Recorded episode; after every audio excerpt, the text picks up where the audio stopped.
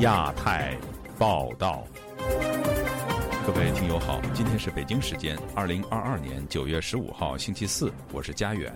这次亚太报道的主要内容包括：疫情三年来首次出访，习近平抵达哈萨克斯坦，下飞机时一度狡猾，口罩不离身；二十大前，习近平访问中亚，美国提醒中亚各国小心“一带一路”债务陷阱；与中国人民直接对话。前美国国务卿蓬佩奥说：“中国共产党不代表中国人民。”传美国考虑对中国寄出新制裁保卫台湾，专家建议核武威慑才有效，但这可行吗？今天的乌克兰会是明天的台湾吗？台海局势成为关注焦点。接下来就请听这次节目的详细内容。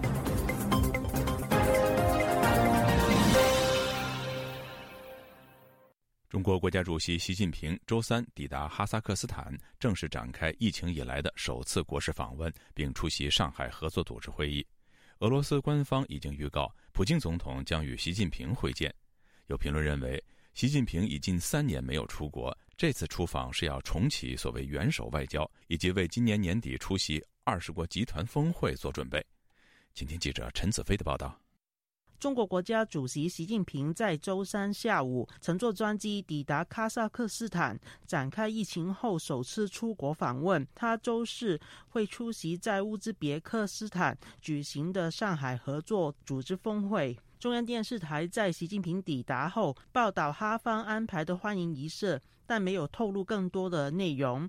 从外电的视频看到，习近平下飞机时没有踩好阶梯，脚滑了一下。习近平在抵达前已经发表署名文章，形容中哈是好邻居和好朋友。三十年来，两国从睦邻友好到战略伙伴。中方愿与哈国发展永久的战略伙伴关系。这次是习近平在疫情后首次出访的行程，备受国际关注。特别是与俄罗斯总统普京会面。中国外交部发言人毛宁周二在记者会上没有确认习近平会否与普京见面，但路透社报道，俄罗斯官方在同一天已经预告，普京出席峰会期间会与习近平会面，讨论的议题包括。乌克兰和台湾问题，俄方形容考虑地缘政治局势，会谈会具有特殊的意义。外界关注习近平此行会否有机会与教皇会面。中国政治学者陈道颖表示，元首外交是习近平重要的外交方向，以显示中国是世界中心的地位和形象。但在过去两年多受疫情影响，习近平没有出国和其他国家的元首互动。他认为，习近平这一次出访能向世界宣示。他的权力和地位已经巩固，同时也是借用这次机会为年底多场大国博弈做个热身。习近平执政以来非常注重的、看重的元首外交。这两年西方国家有很多这个国家集团会议很很热闹，但是呢，中方是缺场的。从习近平本人来说，元首外交来说，从中国回到世界重新再出场来说，他向整个世界宣告：我中国领导人这个元首外交又复活了。又走出国门了，也为十一月份的亚太峰会，它也是一个热身，和大国外交、大国之间的这种大国博弈做一个热身。陈道颖表示，上合组织是中国倡导成立。习近平这一次出访的两个国家一直受位于“一带一路”，是国际社会重要挺中的力量。习近平选择参加这一次峰会，也是要显示自己的外交实力。上合组织，中国相对来说它具有主导地位，他去参加这个峰会，尽管是在乌兹别克斯坦，但是呢，他不是主场，胜是主场。到了这里，他就像就跟自己在自己国家一样，他游刃有余。告诉世界，那我也有我的这一帮兄弟，我也有我的这样一个国际组织用当的这个群体，共同应对这个西方的挑战。习近平这次出访是否与普京见面是国际焦点。台湾政治大学国际关系中心研究员宋国成认为。俄罗斯想要借这一次机会向外宣示得到中国的支持。他预期中方只会给予俄罗斯象征的表态，显示彼此的联盟关系，以换取自己在外交和实际上的好处。中共实际上他在实质的军事上面他援助不了俄罗斯太多，但是他政治上可以做出一种表态，展示一种外交的姿态。中俄的联盟，我来对抗西方。中共的对于俄罗斯的态度，它是叫做一种假挺俄、假中立啊。然后在这个过程当中，你们去发俄罗斯战争的一个灾难财啊！你看他买了那么多打折廉价的石油啊，趁俄罗斯之围嘛，然后来用人民币跟卢布交换，他其实是想要扩大他的所谓的跨境人民币支付系统的一个势力和范围啊。现在中国的外交是处于一个全面孤立的一个情况，所以他现在就是也想外交突围，所以他的俄罗斯立场他是非常投机的。中俄之间其实什么无上限，根本就是各怀鬼胎。对于台湾问题，宋国成估计，俄罗斯受到无俄战争影响，最多只是向中方提供象征的表态，无力提供更多的协助。他又说，随着台湾获得更多西方社会支持，习近平出访期间会否与教皇见面，对台湾来说已不存在重伤的影响力。就有亚洲电台记者陈子飞台北报道。中国国家主席习近平出访中亚之际，美国也关注中国在中亚地区日益增强的影响力，尤其是北京“一带一路”带来的债务陷阱等问题。美国立法者以及官员一致认为，美国应该增强中亚事务的战略参与，帮助中亚国家应对来自俄罗斯和中国的挑战。以下是本台记者经纬的报道。美国南亚和中亚事务助理国务卿、前美国驻吉尔吉斯斯坦大使唐纳德·鲁九月十四日对美国众议院外交事务委员会表示，中亚国家人民对中国利用“一带一路”倡议给本国政府造成债务陷阱多有不满。唐纳德说：“When：“I served as ambassador in Kyrgyzstan. I witnessed firsthand local resentment of PRC pressure, which was often seen as exploited.” 当我担任驻吉尔吉斯斯坦大使时。我目睹了当地人对中国的不满，这被视为是剥削、腐败和缺乏透明度。中国“一带一路”倡议正为该国造成不可持续的债务。人们担心中国工人正在取代中亚工人的工作，而且他们还担忧中国的野心不会仅局限于商业统治。他还指出，美国驻吉尔吉斯斯坦大使馆多年来一直致力于揭露中国与当地前官员腐败勾结的有组织犯罪活动。这些活动每年掠夺中亚人民数十亿美元的海关收入。在前腐败政府任期内，吉尔吉斯斯坦欠中国的债务占总外债的百分之四十以上。这些债务偿还高峰期将在二零二四年开始，但中国不会减免或重组债务。他说：“为了吉尔吉斯斯坦的发展，美国及欧洲、日本等伙伴需要挺身而出。美国已经通过美国国际开发署向吉尔吉斯斯坦提供了二十二亿美元的发展援助。”美国国际开发署亚洲局副助理署长恩贾利考尔告诉委员会：“美国正在帮助中亚国家营造良好的投资环境，摆脱对中国投资的依赖。”考尔说。Focus in USAID is to make sure that we provide alternative financing options. 我们美国的重点是确保我们能提供替代的融资方案。我们专门在该地区建立投资环境。吉尔吉斯坦有一个很好的例子，巴凯银行是一家当地银行。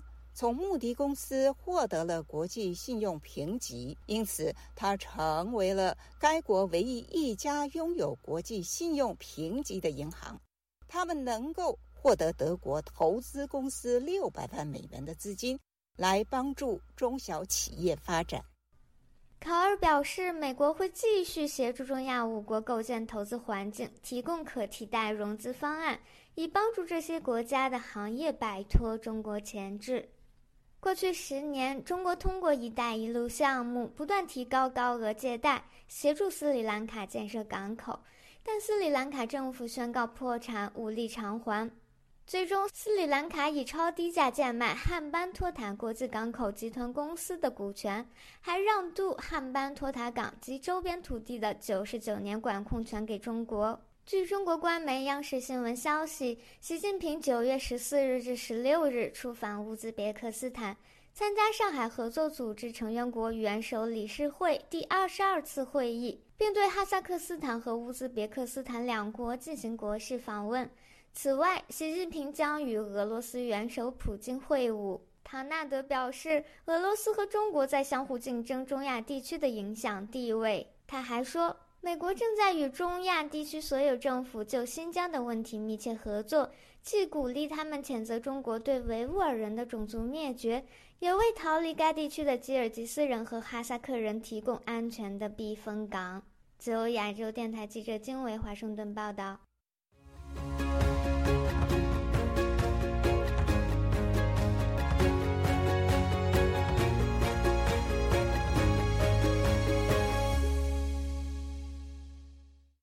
位于美国首都华盛顿的智库哈德逊研究所近日成立中国中心，并由前美国国务卿蓬佩奥担任咨询委员会主席。哈德逊研究所于九月十三号的记者会上宣布，蓬佩奥将从当日起发布一系列视频，试图与中国人民直接对话。详情，请听记者唐媛媛的报道。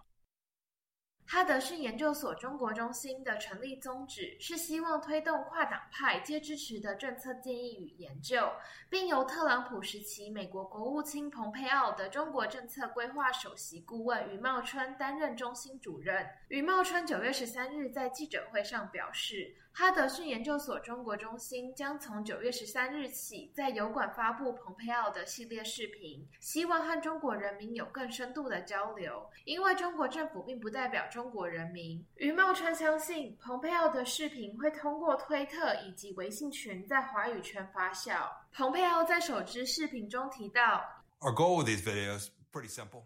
我们制作这些视频的目的很简单，那就是直接与中国人民。”谈论中美关系，因为中国共产党不代表中国人民。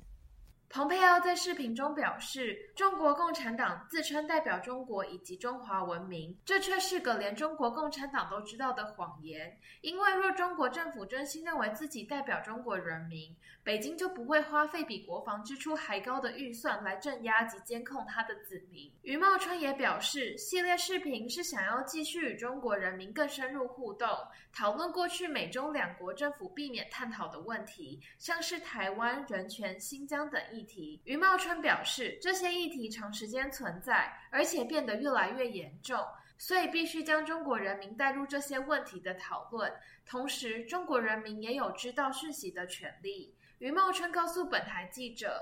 蓬佩奥选择在此时推出系列视频影片，和中共即将迎接二十大无关，因为无论是哪位共产党人领导中国，中国共产党压迫人民的行为已经维持了几十年。不过，对于习近平可能的连任以及台湾海峡未来的危机，余茂春则表示，当一个领导人上位太久，就会变得野心勃勃，忽略身旁的劝谏，并做出错误的决定。像是普京攻打乌克兰便是如此。不过，过度扩张的野心也将使领导者逐渐衰亡。因此，习近平应该也开始意识到自身政策的荒谬，像是中国国内人民对于新冠清零政策的反弹，以及感受到国际对台湾和新疆议题的大量批评。自由亚洲电台记者唐媛媛华盛顿报道。台海局势成为外界关注焦点之际，传出美国正考虑对中国实施新的制裁，以防止中国入侵台湾。与此同时，台湾也正在向欧盟施压，希望能够跟进美国的步伐。前白宫官员则提出，对台湾的终极防御还是要靠核武器，但这种做法在当下的国际环境中是否可行？而这种战略威慑又将如何影响中美台关系呢？请听本台记者王允的报道。在路透社披露美国可能制裁中国的前几天，美国国会民主党众议员斯戴芬尼·墨菲率领的美国国会两党代表团刚刚结束对台湾的访问。又一次助推了美国众议院议长佩洛西访台引来的西方政要访台潮。在这种形势下，美国政府考虑制裁中国方案的消息似乎顺理成章。但路透社的报道并没有披露制裁方案的细节，而是强调相关的考量还在初始阶段。方案要旨是采取西方对中国已有的贸易投资限制的措施之外的行动。美国白宫国家安全委员会前高级主任史帕丁准将向本台分析说，可能采取的制裁手段主要是对高科技制造业和贸易的限制措施的延伸，但他认为对这类贸易或经济的制裁措施，中国可能早已有所准备。反而受影响较大的是美国。美国会受较大影响，因为一些关键的产业链在中国手中，包括医疗系统以及微电子产业等等。华盛顿智库兰德公司资深国际防卫研究员何天木博士与史帕丁准将的分析一致。他指出，考虑到制裁可能给美国带来的负面影响，制裁本身的范围和程度可能非常有限。这种制裁本身也不足以阻止中国入侵台湾，但他强调，受访者为书面回复，以下为同事代读：华盛顿还需要保持强大的军力，让北京怀疑自身能否在战争中迅速取胜，而经济制裁的威胁将向北京发出信号，美国对威慑是认真的，并愿意为了支持其盟友和伙伴而做出经济牺牲，这可以让北京在台岛问题的算计上持谨慎态度。十八天准将也认为，经济制裁不足以阻止中国。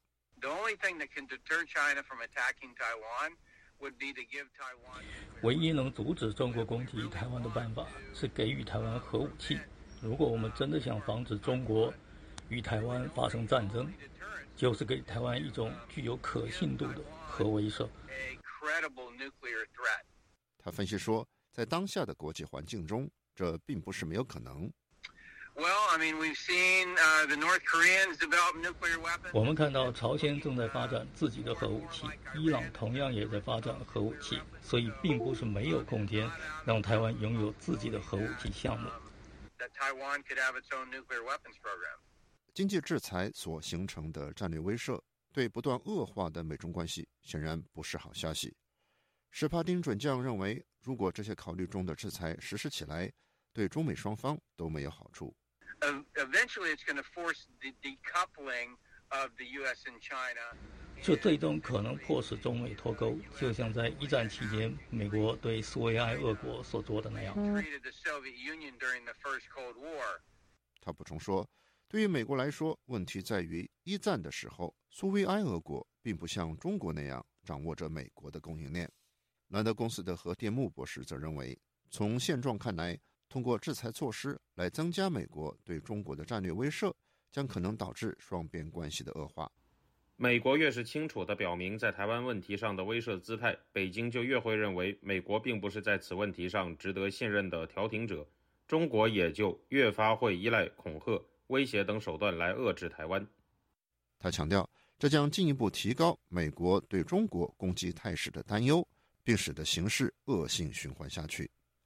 自由亚洲电台王允华盛顿报道：俄罗斯入侵乌克兰的战争开打至今已经超过半年，战况仍现焦灼。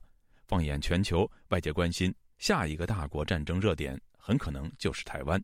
台湾是否会成为下一个乌克兰呢？台湾和中国又各自从俄乌战争中得到了什么样的启示呢？请听本台记者唐媛媛的报道。美国智库德国马歇尔基金会九月十四日在美国华盛顿举办研讨会。德国智库莫卡托中国研究所首席研究员拉加达表示，乌克兰战争可以给台湾以及西方国家很多启发。首先，拉加达指出，资讯战将会是台海战争的关键。台湾政府应该积极对抗假讯息，以控制关于台海战争的叙事方式。这是对外获得国际支持，对内增加国防自信的关。解对于国际社会，他则说，各国对台湾的军事支持很重要。而这些支持最好在战前便能到位，像是各国自二零一四年俄罗斯首次入侵乌克兰开始，便开始协助乌克兰进行军事训练，这大大的帮助乌克兰在今年成功抵御俄罗斯。但他也提醒台湾必须意识到，若台海爆发战争，当各国提供援助给台湾，这些国家会考虑到可能遭受中国经济制裁的强大效应，因此受制约，很难在援助台湾方面取得共识。台湾又从乌俄战。争中学到什么？台湾无党籍立法委员林长佐在会议中表示，过去几十年，台湾的主流民意都是多给中国一点时间，随着中国政治与经济改革，两岸就可以和平的坐下来谈。很多学者以及国民党人都这样深信着。他指出，Russia has always been a very 这些学者与政治人物时常以苏联为比喻，表示只要等待，中国共产党便会自己垮台。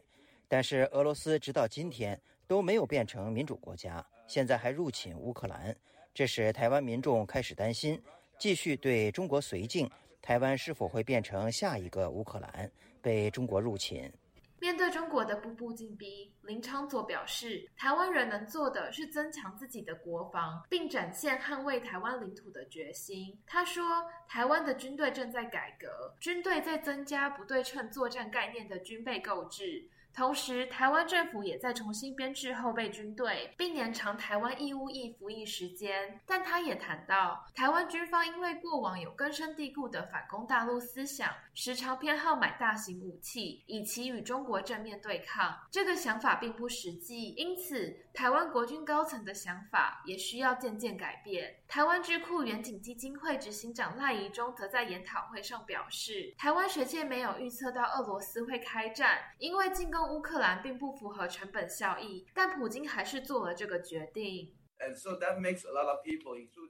这使台湾社会重新思考对于威权国家领导者的假设，同时也让台湾意识到台海战争比想象中的更近。不只是台湾自己与美国都关切台海局势，在欧洲一些国家也有近在眼前的关切。研讨会上，有来自荷兰外交部的提问者问道：“俄罗斯在乌克兰战争中屡屡碰壁，这会如何改变北京对进攻台湾的评估？”赖中表示：“中国军方会吸取俄罗斯的教训，在对台动武上变得更谨慎。然而，中国军队最终仍听命于习近平，因此，习近平如何剖析乌俄战争便不。”不得而知。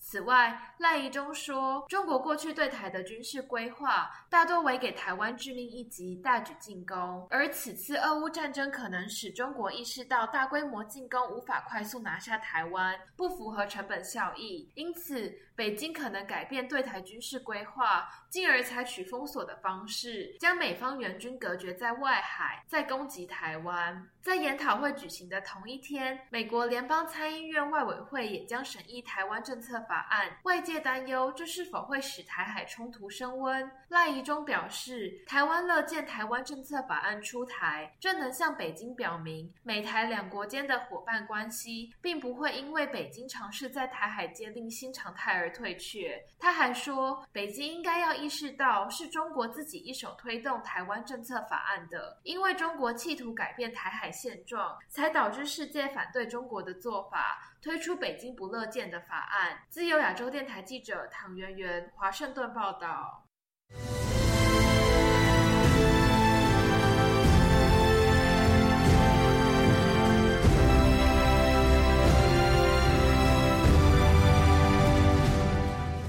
在中国房地产市场低迷的情况下，北京大学新结构经济学院院长林毅夫日前提出，房地产仍是中国经济增长的驱动力。但住房不再是投机资产。有分析指出，房地产过去靠民企支撑，但民企接连爆发危机。林毅夫的谈话显示，中国现在想要国企进场盖公共住房，拉抬市场信心，遏制房地产市场的危机。以下是记者黄春梅发自台北的报道。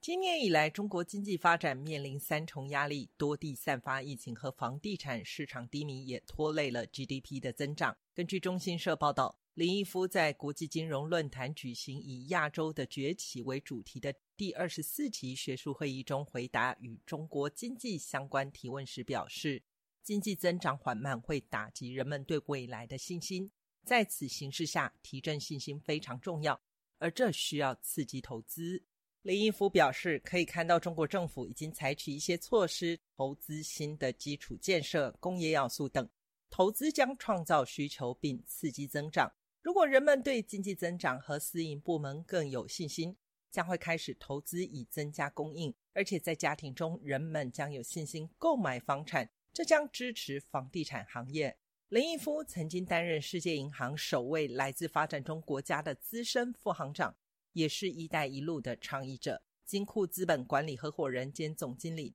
丁学文接受本台访问时表示：“全世界对林毅夫的评价已经改变。”过去将他视为有国际高度的经济学家，关注他对中国经济的判断。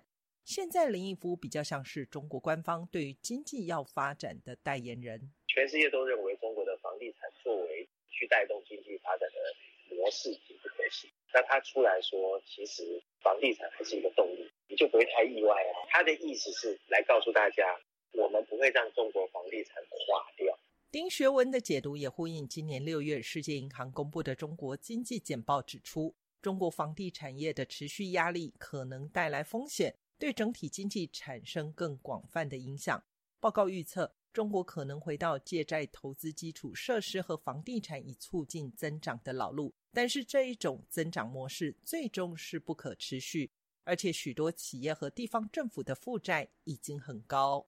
丁学文分析，过去中国房地产高速成长模式，地方政府土地交付后，开发商融资盖房再卖给百姓。但是中国多家房企海外债券违约频传，因此他认为中国房地产会不会垮，就要看中国政府愿不愿意支持它，但绝不可能像以前有那么大的动力往上走。因为中美对峙，中国更需要的是去发展自己的产业跟科技，其中就是半导体跟能源产业。那个需要更多的资金，所以政府其实已经没那么多钱去支持房地产。林毅夫提到，过去房地产被用于投机，而不完全是居住。现在中国政府试图重新定位，要求房住不炒。他认为中国政府会找到办法支持公共住房，就像在新加坡看到的那样。这一类公共住房肯定会有大量投资，这将刺激中国的经济增长。台湾国立云林科技大学财务金融系教授郑正敏对本台表示：“中国房地产过去以民企为主角，地方政府为辅，但随着地产商连环爆，中国政府角色转换，以国营事业进场救房市。拿新加坡当例子建公共住房，他直指核心表示：中国房地产除了促成经济增长外，另外，严重的助长所得分配不均。我想林毅夫他的用意就是认为学习新加坡大量投资公共住宅，可以进一步的带动中国的房地产，那带动这个人民的信心，能够稳住房地产这种衰败，甚至他们还期待能够有所谓的 V 型反转啊，或之类的，但是基本上不太乐观。郑振敏提出，房地产过去占中国 GDP 比重最高达三成，全世界没有一个国家这么高度依赖房地产驱动。过去一段时间在讨论中国房地产是否会发生系统性风险。他认为，因为中国政府控制力非常强大，虽然不像西方国家容易瞬间爆发金融体系崩溃，但是光靠所谓的调控，系统性风险反而是长期而巨大。自由亚洲电台记者黄春梅台北报道：中国大型民营企业复兴国际集团传出财务危机。根据美国媒体的报道，当局要求对复兴财务进行摸底排查。不过，复兴驳斥相关的报道。与此同时，民进党籍台北市长候选人陈时中遭质疑，在担任防疫指挥官时阻挡 BNT 疫苗。有评论认为，这不禁让人有围魏救赵的联想。以下是记者夏小华的报道。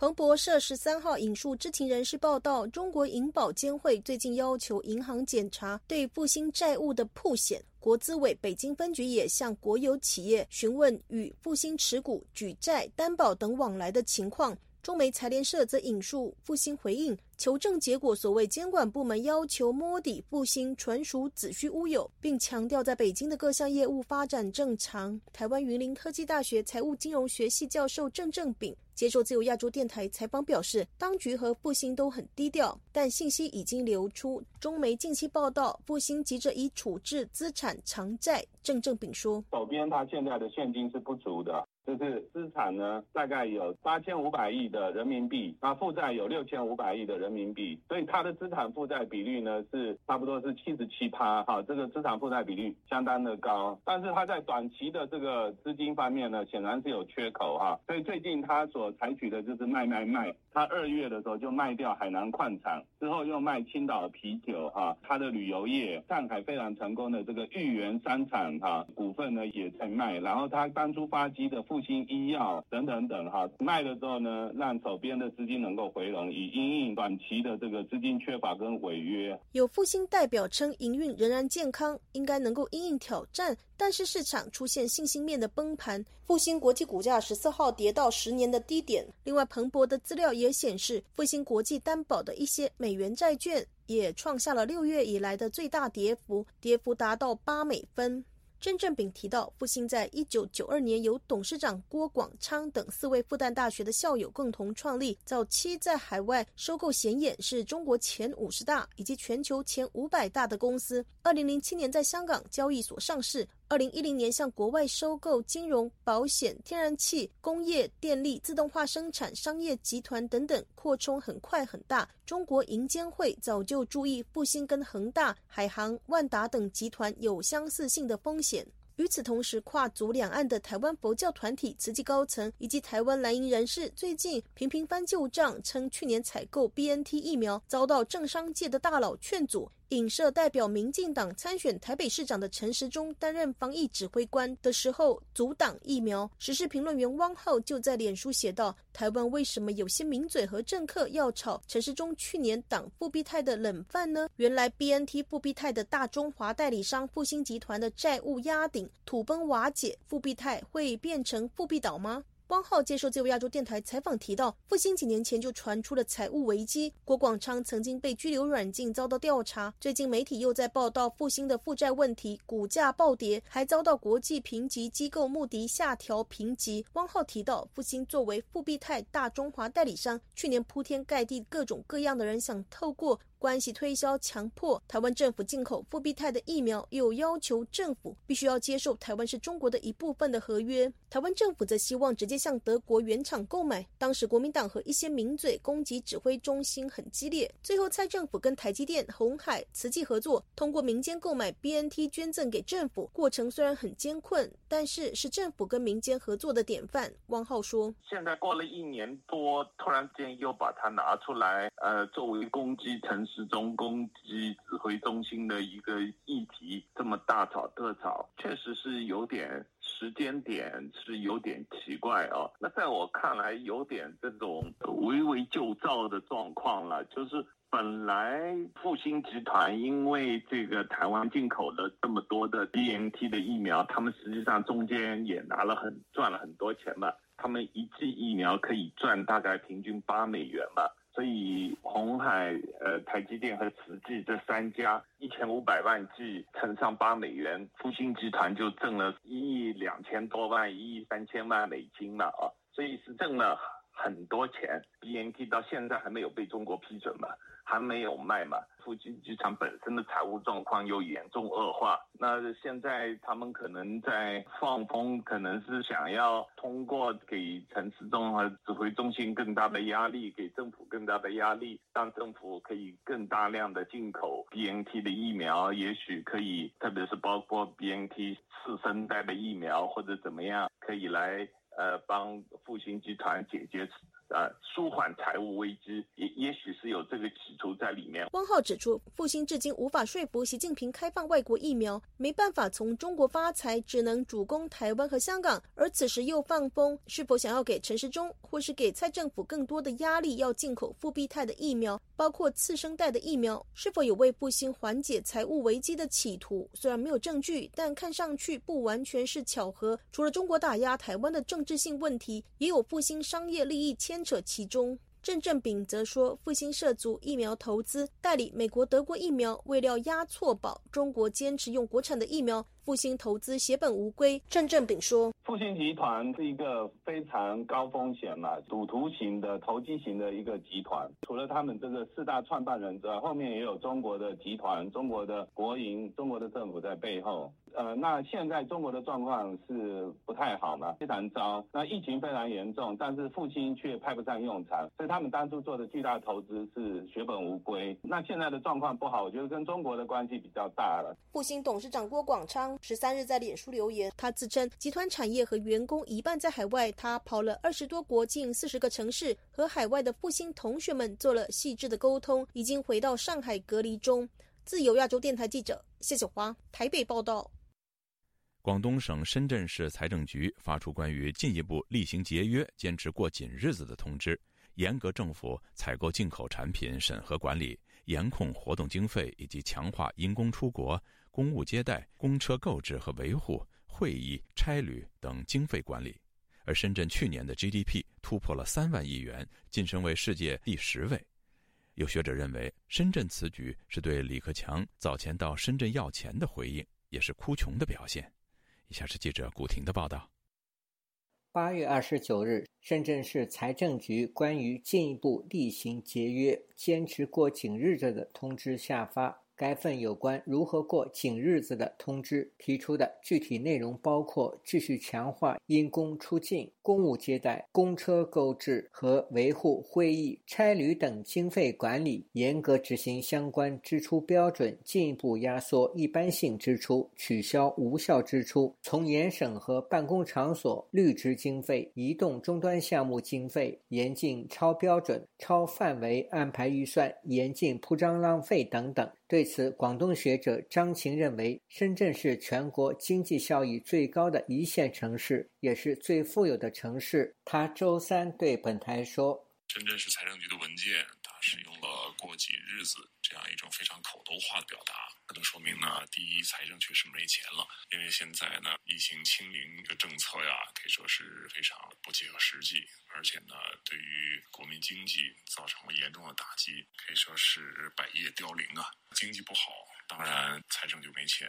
该通知共十三条内容，除了紧缩公共财政支出，还将严格审批政府采购进口医疗、科研、检测、教学设备，采取严格审核管理。张琴说：“过紧日子也表明，中国政府已经做好了应对美国制裁、准备脱钩的打算。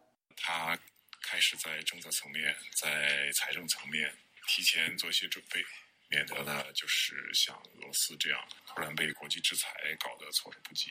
那这也说明呢，当局啊要和世界脱钩。”不过，有舆论认为，深圳作为中国最富有的城市，今年四月曾经公布，深圳去年 GDP 总量达到人民币三点零七万亿元，增长百分之六点七，成为广东省首个 GDP 突破三万亿的城市，晋升世界第十强。目前，除上海、北京之外，深圳是中国第三个 GDP 突破三万亿元的城市。云南大学经济学者陈晓认为。深圳去年一般公共预算收入实现超过一万亿元，比二零二零年的增长百分之十三点五。其中，中央财政收入增长百分之十五点五，地方级收入增长百分之十点四。地方级收入中，税收收入增长百分之十一点八。由此可见，深圳财政局发文要过紧日子，除了向中央做政治表态，还有就是向李克强哭穷。他对本台说。最富的人带头表态，自己已经很穷了。富人先喊穷，这是一个信号。你要连起来想啊！中央在深圳开会的目的是让他们给中央拿银子了呀。这开过会的余音还绕梁，温度还没降下去呢，就开始叫穷了呀。就说你别打我的板子，我已经开始过紧日子了。今年七月中旬，中国总理李克强在深圳召开六个省政府主要负责人的经济形势座谈会。李克强说。六月经济企稳回升，但七月仍有小幅的波动，并要求六个经济大省带头必须增强紧迫感，巩固经济恢复基础。舆论认为，李克强在中央财政困难时期向经济大省要钱。陈晓说：“在人们的眼里啊，深圳不管是社会福利、城市建设，还有公用事业，都证明它是一个有财政的地区。深圳如果过不去日子，中国应应该塌陷了。”学者陈晓说：“奇怪的是，李克强要求增加向中央交税的河南、四川及深圳，近期都在加强风控措施，不停地做核酸筛查，也许是为了减少向中央上交本年度财政盈余。”自由亚洲电台记者古婷报道。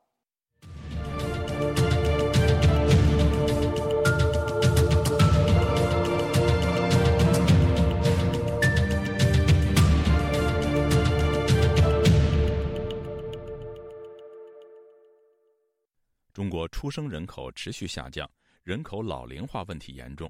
为了鼓励生育，安徽省计划放宽对未婚生育的限制，意味着不需要领结婚证也可以获得准生证。有专家认为，新政策能否收效，取决于配套政策是否到位，更关键的是如何消除社会成见。请听记者高峰的报道。今年中国连续开放生育政策，但未能扭转出生率偏低的状况。外界认为，中国人口的自然增长正在步入尾声，就连体制内的人士也认为，实际上中国已经踏入人口零增长。为了鼓励生育，安徽省卫生健康委计划放宽对未婚生育的限制，提出让未婚怀孕女士在生育前办理登记，未能在产前登记的女性也应在子女出生后及时补办。以往在中国。没有结婚证的女性无法获得准生证。根据建议，未婚怀孕女性只要持身份证或户口簿就可以登记。据表示，生育登记制度与女性获得生育保险密切相关。开放未婚生育登记政策后，未婚妈妈将可享受包括生育津贴在内的多项生育保险待遇。公益机构北京一人评中心旅居美国纽约的创办人陆军表示：“中国未婚女性的生育权利长期受到侵犯。在以往的，如果你没有结婚的话，那么你是根本拿不到准生证的。医院不会给你做什么孕检、产检，也不会给你接生。在很长一段时间里面，准生证呢就成为控制国人生育权的紧箍咒。”而且你生下的孩子呢，没有办法上户口。如果你没有户口的话，甚至你孩子去上学都上不了啊，你也没有办法去享受生育保险呀等等这些福利。他认为，安徽当局鼓励生育政策还有进一步完善的空间。比如说，按照中国现行的法律和政策规定呢，未婚的女性她是不能够冻卵，未婚的女性不能够使用人工辅助生殖技术。那也就是说。人工辅助生殖技术呢，也是和婚姻所绑定的。主要还是呢，他认为民众的生育权是需要由国家来进行控制和管理的，就把民众的生育权没有当成民众的天赋人权。安徽计划为未婚生育开绿灯，引起网民的关注。有网民反对有关政策，认为缺少父爱会导致孩子身心出现缺陷。有人则担心，往后中国社会会出现大量私生子纠纷，非婚生子女未必受到法律保护。陆军则认为，中国当局对于消除社会的成见和完善法治责无旁贷。恐怕最大的偏见歧视啊，就是来自于政府。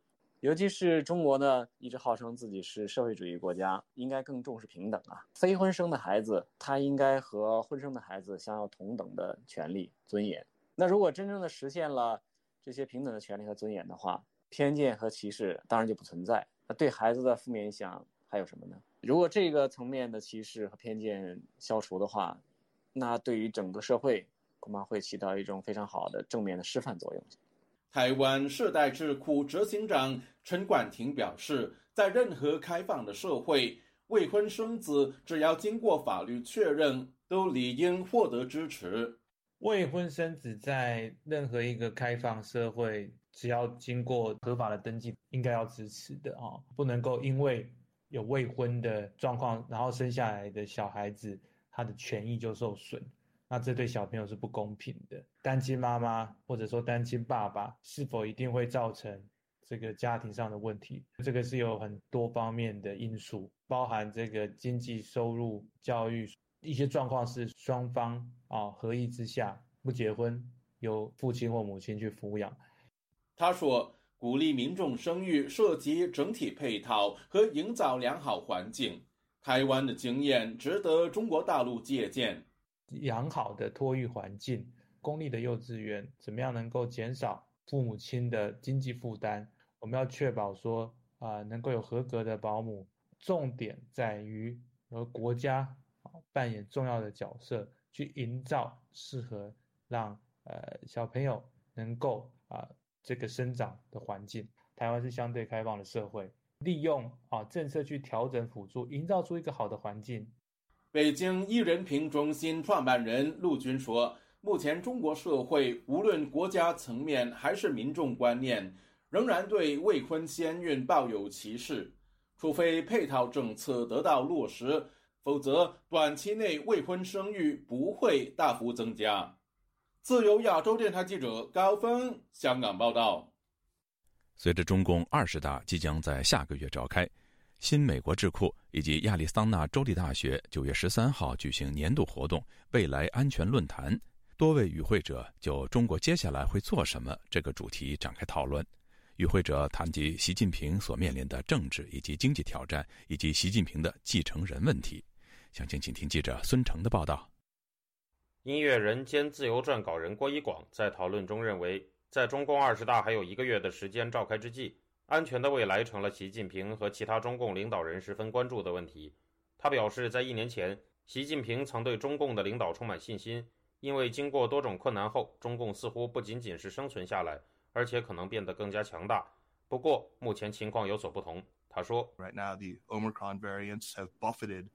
China's economy as she's zero COVID approach. 现在，由于习近平的清零政策，奥密克戎变异病毒冲击了中国经济。一年前还被认为是巨大的国家能力的证明，现在被广泛的认为证明了他在经济安全上的呆板，甚至是食品安全问题都有点回了台面上。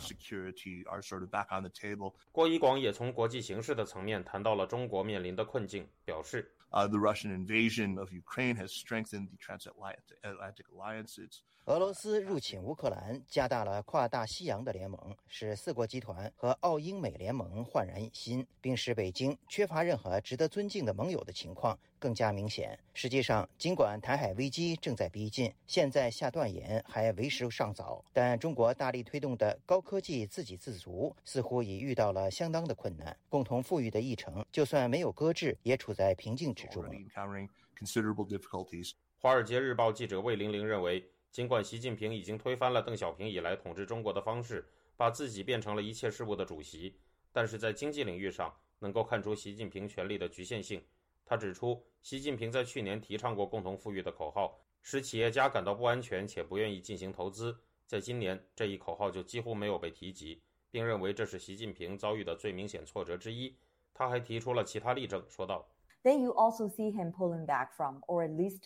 Hitting the pause button on this 你也看到他从近乎全面打击私营税务领域的行动中抽身而出，或者至少按下了暂停键。尽管对这些私营公司的压力仍然存在。此外，在去年严重的电力短缺之后，他还不得不从一些非常雄心勃勃的能源目标中走出来。Shortage last year. 保尔森基金会智库主任马扬在谈及习近平与走向中共二十大时面临的危机时。认为中国经济不仅面临着清零政策的威胁。他说：“We all know that you know Chinese economy is not just being hit by zero COVID, but they also have to manage a problem.” 我们都知道，中国经济不仅正在被清零政策打击，他们也必须去管理一场房地产危机。因此，他们是在两条前线上遭到打击，这是一个巨大的问题。And this is hugely problematic. 中国房地产贷款增速在2020年出现了低于各项贷款增速的情况。这是八年来的首次。自2020年以来，中国大量房地产企业出现了债券违约的情况。2021年，中国发生了恒大债务危机，房地产市场的动荡也在这一年加剧。到了今年，由于大量房地产项目延期，相关业主中也发生了停贷风潮。魏玲玲谈及了习近平在下个月是否会指定继承人的问题。他认为，无论习近平是否会任命继承人，都需要看一看中国下一个副主席是谁。而目前这个位置正在被王岐山占据。如果一个远更年轻的人在习近平的下一个任期里获得了王岐山的位置，那么这个人应可以被看作潜在的继承人。不过，他也认为，So even if he agrees to name successor now, it can still change as he. 就算他同意任命继承人，在他继续尝试去确保和加强他的权利时，这也会改变。And strengthen his power. 他也谈到了他对习近平未来对美国态度的看法，说道。So it's very few signs that Xi Jinping will change his foreign. f o r 很少有迹象表明习近平会改变他将政策重点放在与美国竞争上的情形。无论他在外交政策方面做什么，这都会保持在基本的核心地位上。Whatever he does on foreign policy front. 自由亚洲电台特约记者孙成，旧金山报道。台湾参选亚洲环球小姐的高曼荣。被邀请到马来西亚槟城世界创新与科技大会出席活动，却因中国施压，最后一刻无法上台。台湾外交部表示强烈谴责，对主办单位屈服于中国所做的错误决定表达不满和遗憾。以下是本台记者夏小华发自台北的报道。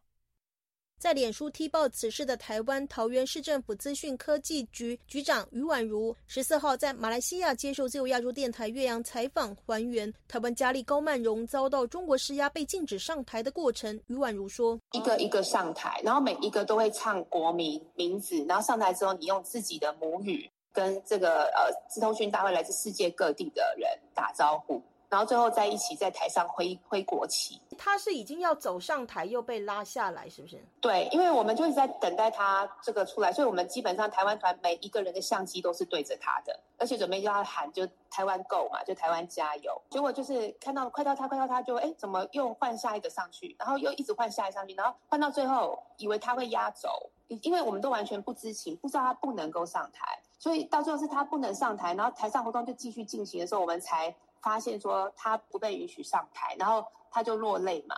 那他落泪的时候，我们就马上就喊台湾 Go，然后就是很大声的在帮他加油。没有让台湾的佳丽上台这件事情，其实我相信在场很多人都没有注意到。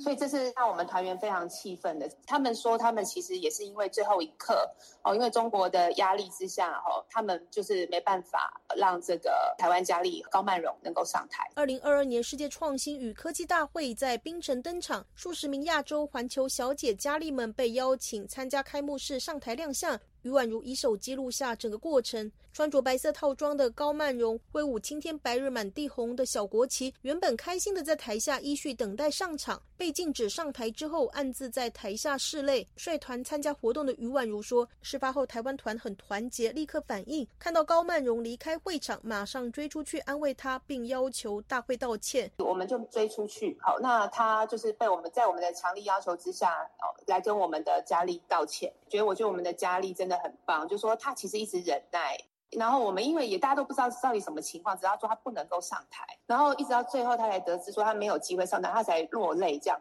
那后来我叫主办方跟他道歉的时候，其实他就已经哦已经很努力的恢复情绪了，就是恢复平静。那我觉得他还蛮坚强的，因为毕竟他很年轻。于软如表示，并没有看到中国佳丽，也不是官方的活动，连选美的主办方也称不知情，否则不会邀请台湾佳丽到场，又令他受到羞辱。透过于婉如提供的视频，二零二二年世界创新与科技大会槟城筹备委员长张顺庆在场外向台湾团和高曼荣鞠躬说：“很对不起，我们也很对不起我们的主办单位，也也很对不起我们的日本。这个后期。”就好像我们跟 Christine 那个 Christine 啊，我跟他讲了，也跟他道歉了。而就在同一时间，马来西亚的总理到场，摄影机全转向拍摄总理。他是我们马来西亚首相，就是相当于总统。你有看过吗？今天有来现场的。对，你你在这边尽量的会。Thank you so much。真的不好意思，真的。没事没事。张顺庆还对高曼荣说。你就在这边把你的国旗摇高一点，真的不好意思。高曼荣则手持国旗，保持风度，微笑点头说：“非常的感谢你，没事没事。”我们支持你，真的不好意思，我们还是支持你们的，对吧？啊，我差不多每一年都在台湾，真的吗真的。张顺庆最后还说：“我们还是很支持你们的，差不多每一年我都在台湾，台湾从北到南我都去过。”台湾外交部发言人欧江安十四号答复自由亚洲电台，对此事外交部只感不舍。欧江安说：“针对中国在国际场域无所不用其极、横蛮打压台湾的人民以及民间活动相关恶劣的行径，外交部予以强烈的谴责。同时，我们对于主办单位屈服在中国的威慑所做的错误的决定，来表达我方高度的不满跟遗憾。”外交部已经指示我们驻马来西亚的代表处向主办单位来表达严正的抗议。自由亚洲电台试图透过脸书和邮箱联系高曼荣，至截稿前，他的脸书私讯只有显示预设的回复，写着“我们已经收到你的讯息，感谢你伸出援手”。高曼荣的脸书停留在九月十二号的最新贴文，他写下：“时隔三年再次代表台湾出国参加比赛，希望大家一起帮我集气加油哦。”并有多张的照片，穿着礼服、肩带披挂着台湾台湾的彩带的照片。他曾经是啦啦队员、演员、模特儿，也曾获得台湾小姐第一名、世界美颜小姐全球第四名和才艺第一名等等，并帮消防局拍摄宣导片。过去高曼荣的贴文平均只有两位数的留言，九月十二号这则贴文则暴增了十倍，已经涌入了约三百则的留言，写着遭到委屈，辛苦了，谢谢你的付出。虽然被打压，但是你展现了你的气度。就如你所说，我们的路还很长。还有人说，不管那个破中国对你做了什么，你依然是我们的骄傲，你的光芒任谁都无法阻挡，为国争光，最棒的，加油，台湾女儿。还有人以简体字留言说：“加油，马来西亚人支持你。”台湾国际法学会副秘书长林廷辉接受自由亚洲电台采访分析：传统上来讲，在整个东南亚国家当中，哦，那有几个国家是属于亲中的呃政权哦，比如说现在啊，马来西亚它也需要中国啊投资啊，或者是说资金啊，或者观光客啊。这时候，马来西亚它其实也是对中国一种表态啊，但是这个主办单位啊，在经费上哈，可能有马来西亚政府的支持或者中国政府的支持，所以在这种情况之下，他当然也要呃顺从着中国的意思来打压台湾的代表。林廷辉说，这场大会汇聚了世界资讯界的精英，中国的战狼外交最终造成三输。自由亚洲电台记者谢小华台北报道。听众朋友，接下来我们再关注几条其他方面的消息。德国联邦经济部部长哈贝克日前在接受路透社采访时证实，德国联邦政府正在制定新的对华贸易政策，以降低对中国原材料、电池和半导体产品的依赖性。他承诺，在与北京的贸易往来中，德国不会再天真。路透社指出，这是哈贝克首次明确表示，对华更为强硬的路线正在转化为实际的政策实施。国际能源署 IEA 星期三表示，中国经济面临疫情风控，使中国的石油需求疲软，其影响超过了世界其他地区原油需求强劲的影响，进而将抑制今年的石油需求增长。作为全球第二大经济体，中国在石油需求方面正在成为落后者。其他国家尽管通膨高企、利率上升，而且经济增长放缓，但石油需求仍然强劲。IEA 表示。美国的石油需求比预期的要强，中东的需求也很强劲。美国在台协会 AIT 台北办事处处长孙小雅十四号表示，美国下个月将与台湾举行会谈，商讨促进美国半导体业发展的美国新法。美国总统拜登上个月将晶片法案签署成法，授权五百二十亿美元的政府补贴，以推动美国半导体的生产与研究。各位听众，这次的亚太报道播送完了，谢谢收听，再会。